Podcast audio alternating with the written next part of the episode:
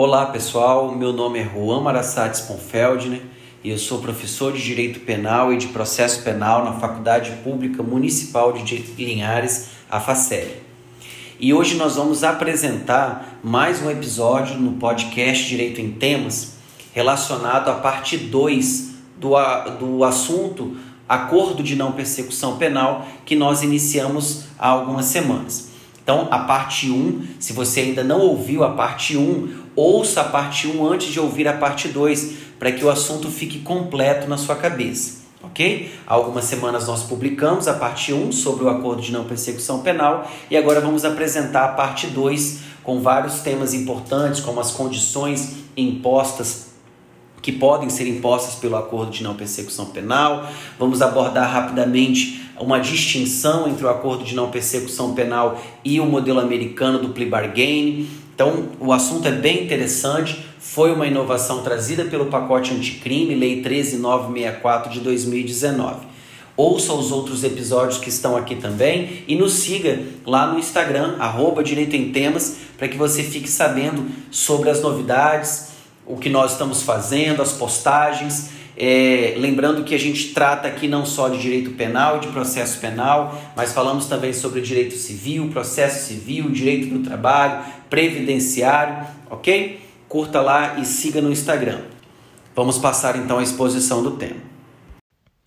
Antes da gente adentrar especificamente sobre os temas que nós vamos trabalhar é, no episódio 2, na parte 2, sobre o acordo de não persecução penal, eu gostaria de fazer um apontamento com relação ao caso específico da violência doméstica e familiar e a relação que existe entre esse tipo de violência com o acordo de não persecução penal. Lá no episódio 1, eu havia dito que o acordo de não persecução penal ele era vedado no momento em que o crime tivesse sido praticado mediante violência doméstica ou familiar contra a mulher.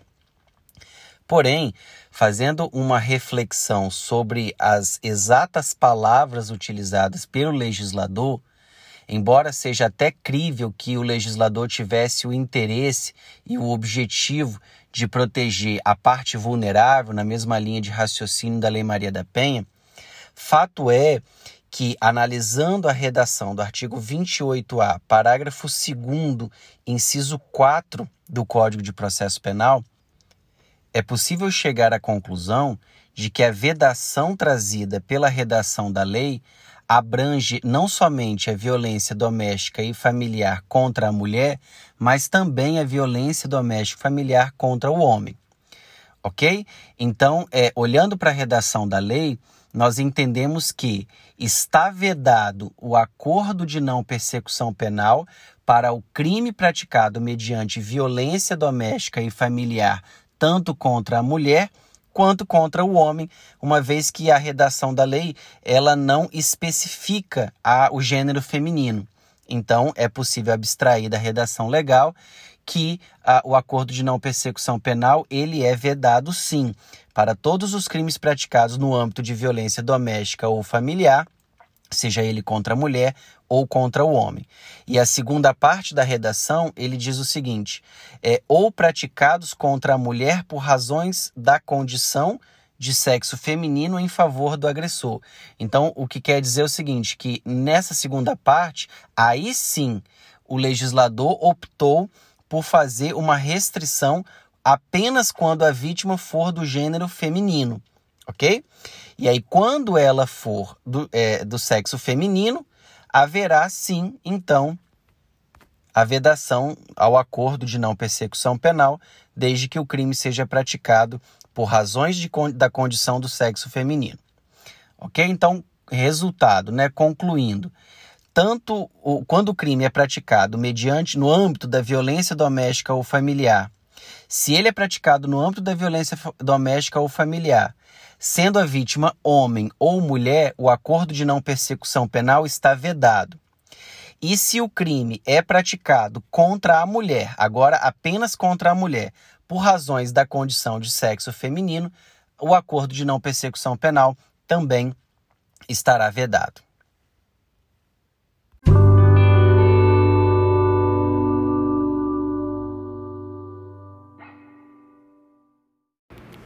Juan, eu entendi as condições, mas agora eu queria entender um pouco como que funciona na prática a sistemática do acordo de não persecução penal.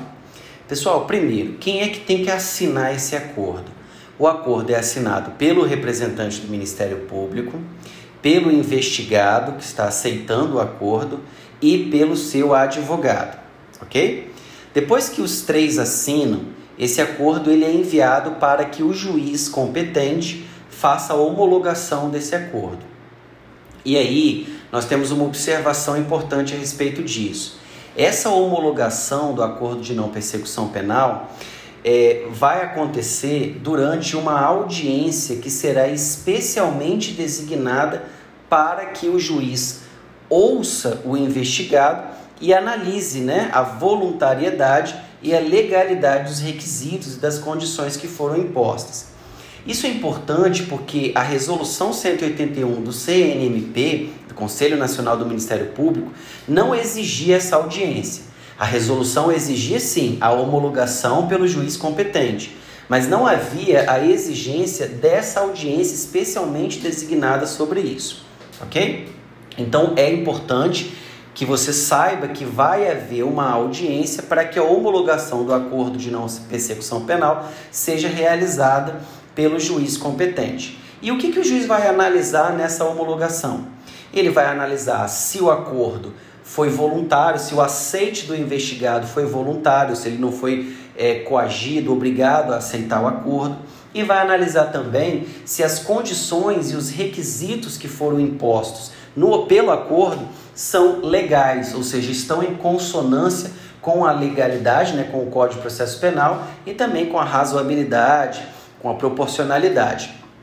E aí você pergunta, Juan, o juiz pode negar a homologação do acordo? Pode, pessoal, ele pode negar a homologação. E nesse caso, ele vai negar porque vai entender que as condições que foram apresentadas ou são insuficientes ou são exageradas demais. Se ele entender que as condições apresentadas são insuficientes ou exageradas, ele pode negar a, a, a homologação do acordo e aí, nesse caso, ele vai remeter os autos para que o Ministério Público faça um ajuste nessas condições.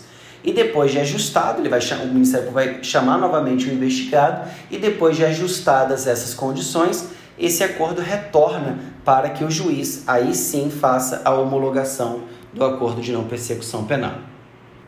Mas sempre esse acordo vai precisar retornar para o Ministério Público? Não. Pode ser que o juiz decida por não homologar o acordo, por exemplo, porque entende que aquele crime não tem, não, para aquele crime não é cabível o acordo de não persecução penal. Imagine, por exemplo, que o Ministério Público tenha proposto um acordo de não persecução penal em um crime cuja pena mínima seja superior a quatro anos. Você sabe que não cabe o acordo de não persecução penal nesse caso. Então não adianta o juiz enviar novamente o acordo para o Ministério Público fazer um ajuste, uma vez que não tem ajuste a ser feito. É uma impossibilidade legal de celebração do acordo. Falando sobre algumas outras informações também sobre o acordo de não persecução penal, ainda no tema né, de, da homologação desse acordo, eu te pergunto: a lei prevê algum tipo de recurso no caso do juiz recusar a homologação do acordo de não persecução penal? E a resposta é sim para essa pergunta. A lei fala que cabe recurso em sentido estrito, nosso famoso reze, para o tribunal, nesse caso de recusa do juiz em homologar. E se o acordo de não persecução penal for celebrado entre o investigado e o Ministério Público e homologado pelo juiz? O que, que vai acontecer depois disso? Presta atenção, olha só. Uma vez celebrado o acordo e homologado, prim o primeiro efeito, a primeira consequência prática disso é a suspensão do prazo prescricional. E isso é importante porque se o prazo prescricional não ficar suspenso, nós teremos alguns problemas. Por exemplo, imagine que o investigado decida aceitar o acordo de não persecução penal apenas para conseguir a prescrição do crime. Então, a lei já prevendo essa situação, o que ela faz? a, a, no momento em que a, o acordo é celebrado e homologado, o prazo prescricional ele já ficará suspenso para que a gente verifique, né, para que o juiz verifique se o acordo está ou não sendo cumprido pelo investigado. Juan, e se o acordo for totalmente cumprido? Se o acordo for totalmente cumprido, o juiz declarará extinta a punibilidade do acusado em relação àquele crime e não haverá mais que se falar em punição é, a respeito dele. E aí vem a dúvida: Juan, e se o acordo for descumprido pelo investigado? Porque ele pode celebrar o acordo, aceitar as condições que foram impostas pelo Ministério Público e homologadas pelo juiz e depois por alguma razão, descumprir essas condições.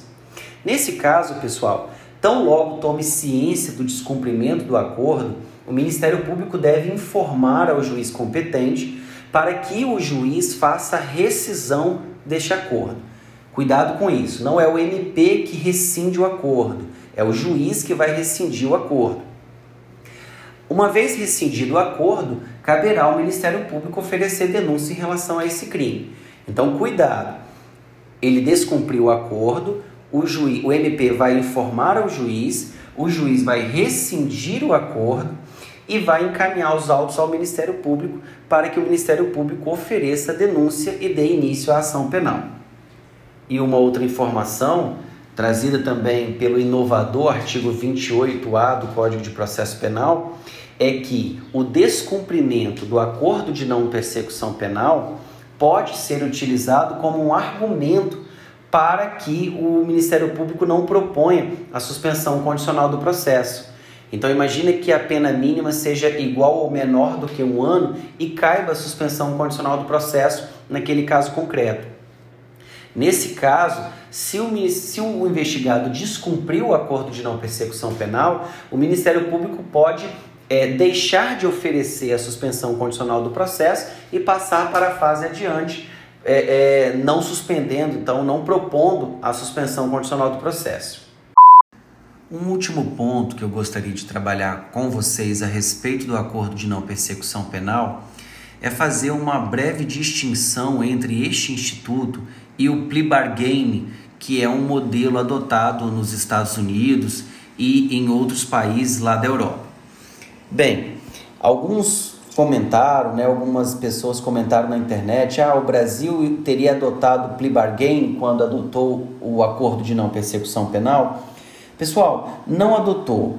O acordo de não persecução penal, ele tem uma diferença do modelo americano do plea bargain e eu vou explicar para vocês agora. Imagina o seguinte, o indivíduo foi investigado e após essa investigação, uma ação penal foi iniciada contra ele. Depois dessa ação penal, esse indivíduo é submetido a um grande júri, isso no modelo americano, Estados Unidos. Ele é submetido a um grande júri. Ali naquele grande júri, o indivíduo tem a possibilidade, por exemplo, de se declarar culpado. Então ele se declara culpado, ele diz que ele realmente é culpado, praticou o crime, confessa a autoria do crime.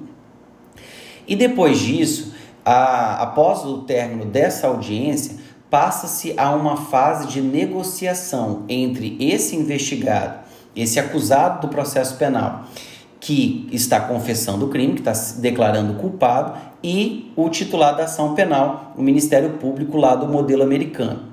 E essa justiça negocial, né, caracterizada aí pelo plea bargain, é, permite, viabiliza que haja a pactuação, inclusive das penas entre o Ministério Público e o investigado, o acusado. Então, imagine que o Ministério Público decida que para repressão daquele tipo de crime, ele vai fechar num acordo de pena perpétua, prisão perpétua, ou prisão de em 10 anos, 5 anos, 20 anos, não importa. Então, eles vão analisar o caso concreto, o Ministério Público, no modelo americano, vai fazer a proposta de uma pena, né? vai pactuar uma pena junto com o acusado e havendo, né, esse, é, se chegar a um acordo, o juiz vai aplicar a pena pactuada. Por que, que no Brasil não foi adotado esse modelo? Houve até uma tentativa né, do ministro Sérgio Moro de colocar algo parecido com o modelo americano no direito brasileiro, mas isso não foi aprovado pelo Congresso Nacional. Então, no Brasil, pessoal, acordo de não persecução penal é diferente desse plea bargain que é adotado no modelo americano. No Brasil, o Ministério Público não pode pactuar com o investigado a quantidade de pena aplicada. O Ministério Público não pode falar que, olha, vamos pactuar numa pena de cinco anos, você aceita, o juiz homologa e você vai cumprir a pena. Não é assim que funciona. O acordo de não persecução penal, como eu já falei com vocês, é, o MP vai, vai propor algumas condições o investigado vai aceitar e, uma vez homologado, ele vai cumprir essas condições. Mas essas condições não incluem a, pactua a pactuação de uma pena privativa de liberdade entre o Ministério Público e o acusado, como acontece no modelo americano. Então, a, a justiça americana, pessoal, é uma justiça eminentemente negocial. Dentro do universo do plea bargain, é possível que, ah, mesmo em crimes de médio ou de máximo potencial ofensivo, haja uma pactuação entre Ministério Público e acusado. Dentro do modelo americano, a justiça, é a justiça penal, né, criminal, ela é completamente negocial. Então, é possível negociar penas, condições. É, dentro do modelo americano, é possível negociar qualquer coisa é, na justiça criminal lá dos Estados Unidos e alguns países da Europa que também adotam isso. Então presta atenção e fique atento para isso. Não é esse modelo do plea bargain que foi adotado no Brasil. No Brasil nós adotamos o modelo da não persecução penal. A proposta de algumas condições, ao aceite dessas condições, uma vez homologado o acordo, o indivíduo vai cumprir. E não é para qualquer tipo de crime. Falamos já, a pena mínima tem que ser inferior a quatro anos. É, em alguns tipos de crimes não vai poder a celebração do acordo de não persecução penal, e eu dei o exemplo né, da lei, é, crimes com violência ou grave ameaça, crimes que envolvem violência doméstica e familiar contra a mulher, crimes onde são cabíveis a transação penal. É, nessas hipóteses, não é cabível o acordo de não persecução penal, diferente do plea bargain dos Estados Unidos, onde se aceita qualquer é, é, acordo e, e pactuação de pena, ok? Então fique atento com relação a isso. O Brasil não adotou o modelo do plea bargain e sim do acordo de não persecução penal, que é algo semelhante a, essa, a esse modelo americano, mas não é igual. Ele, a, a, existem várias diferenças, várias, várias distinções do modelo brasileiro para o modelo, modelo americano. Então é isso, pessoal. Hoje nós apresentamos a parte 2 do tema Acordo de Não Persecução Penal. Completamos então aí, praticamente esgotamos esse assunto, apresentando todos os aspectos, aquilo que traz, né, no, que é trazido pelo artigo 28A do Código de Processo Penal. Fechamos então o assunto do acordo de não persecução penal e eu espero que vocês tenham gostado. Se tiver alguma dúvida, você pode mandar enviar lá nos comentários no Instagram do Direito em Temas. Um abraço a todos.